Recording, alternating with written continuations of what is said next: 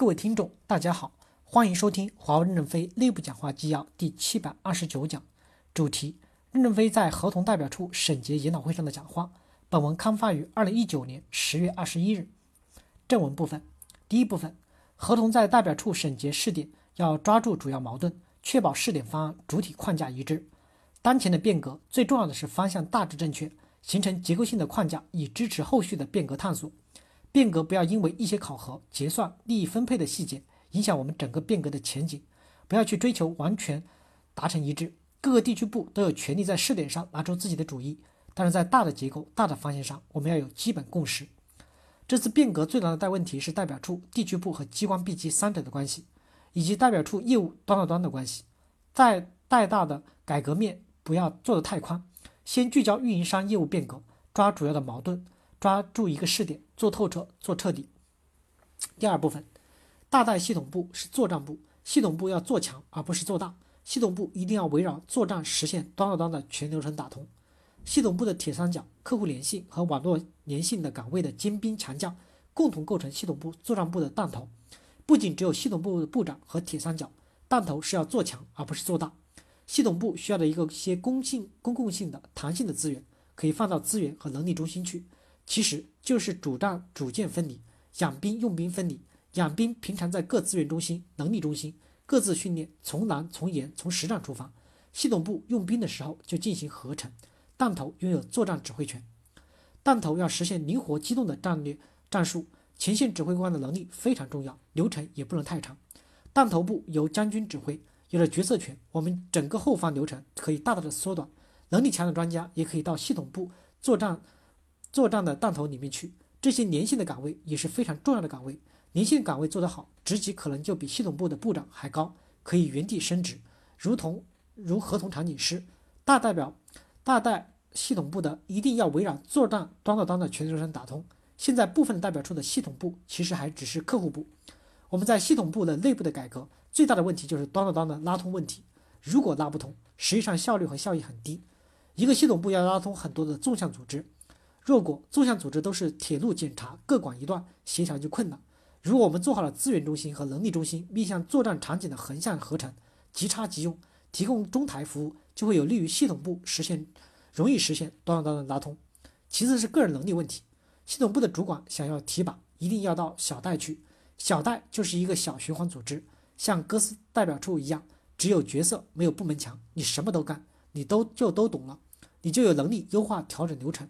实现端到端的打通。第三部分，代表处的主要责任是种地产粮食，大代的作战指挥权要进一步的向系统部下沉，战略目标地区部和机关 B 级要多承担一点责任。代表处的主要责任是把地种好，大代系统部作为一个作战部，还是需要再多打粮食。机关 B 级地区部和代表处要承担更多的战略责任，不要让系统部去承担过多的责任。代表处不能把战略项目的权重搞得过高。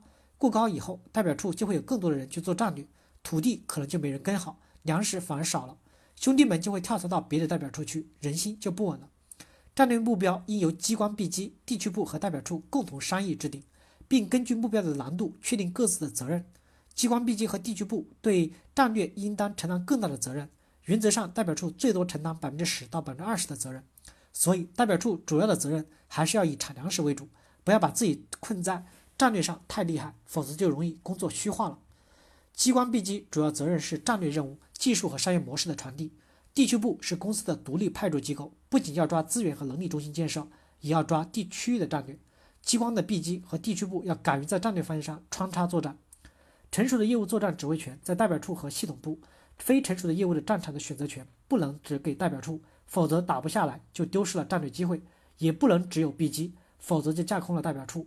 具体问题具体分析，要根据这个国家干部配置等具体情况来确定指指挥人员。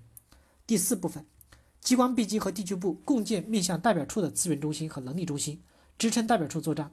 作战部队永远是一个很精干的队伍，但是真正打仗的时候，资源中心和能力中心要能够补上来。资源中心要坚持市场化机制，机关的 B 机和地区部都可以建立资源中心，遵循市场机制间运作，代表处自由选择。按照工时或者服务工单结算，资源中心不一定每个地区都要建自建，机关 B 机可以统一规划，也可以根据区域的意愿，把区域的资源中心纳入全球共享中心统一的建设和运营。能力中心基于 B 机战略和区域业务实际来建设。能力中心现阶段不一定要结算。拉美大区目前在积极探索建设资源和能力中心，向作战部提供中台服务。机关 B 机要投入资源，聚焦拉美大区，一起建设中台，保障中台的流程、IT 等方案做扎实，逐步踏出一条路来。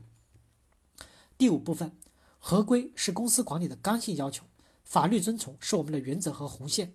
华为的各级机构和全体员工必须严格遵守，业务主管要对合规管理承担责任。